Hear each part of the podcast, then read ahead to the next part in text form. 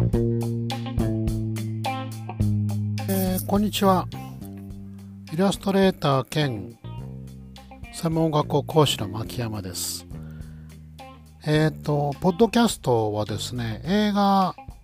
を見たり漫画を読んだり落語を聞いたり、えー他ライブに行ったりする諸々のことを少しずつプレビューしていきたいと思います。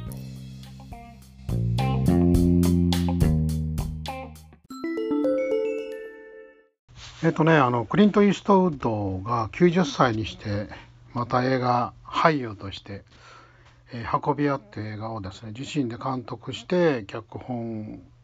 も参加してるのかな。で出演してるんですけども、えー要するにまああの老人がですね運び屋となって、えーまあ、要するにこ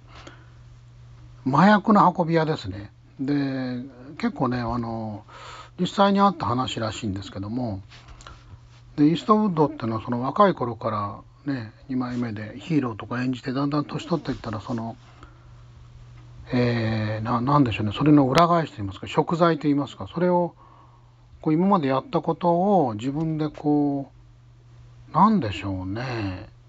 その許されざるものみたいにそのダーティーハリーみたいな部分を否定するような映画を作ってきてるんですよね。で実際自伝とか読むとね結構ねあのボロンボロンな人なんですよ。あの女にだらしなくて失敗ばっかりしてるとか家庭めちゃくちゃみたいな感じで。でイーストウッドはね、まあ、離婚とかもしてるけどそのその別れたね別れた子供といいますかそういう子供とか一族老頭全部食わしてるんですね映画で。仕事あげて。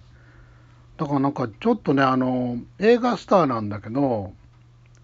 こうなんだ中小企業の田舎のおじさんみたいな感じなんですけどね。でそこでやっぱりねこう言ってるのはその人の人生ってのは一本の映画のようだってことを言ってるんですね。まあ要するにこう深みのある言葉でねその青年期壮年期大人になってそれから年取っていくっていうね。それ全てをその個人的な映画のようにしようと思ってるようなところもあるんですけどねまあ人生が一本の映画だったら君たちはようやくですね最初のあのオープニングでやっとこれからストーリーが動き出すとこですよねなんかあの大爆発が起きて「誰だ誰だ誰だ!」ってこう走っててわけも分からず巻き込まれてるようなそういう部分なんでこれからいろんなことが起きると思います。でそれはねその冒険なんですね。冒険。冒険ってのは失敗してもまた這い上がったりですね谷底に落っこってまたこう登ってくればいいんでそのチャレンジって考えるとほら失敗したら大変だし辛いなと思うじゃないですか。失敗しちゃいけないそんなことない。冒険だったら別に何やってもいいんです。最終的にどっかにたどり着けばいいんでそれはねやっぱりこうね許してくれますから。何しても。ほとんどのことは。犯罪以外は。僕はもうみんなね許してくれる年齢じゃなくなってるんでねだからいろんなことがありますけどもそこで何て言うかなめげずにね前向きにとりあえず前に進んでいけばなんとかなるような気がします。卒業おめでとうございます。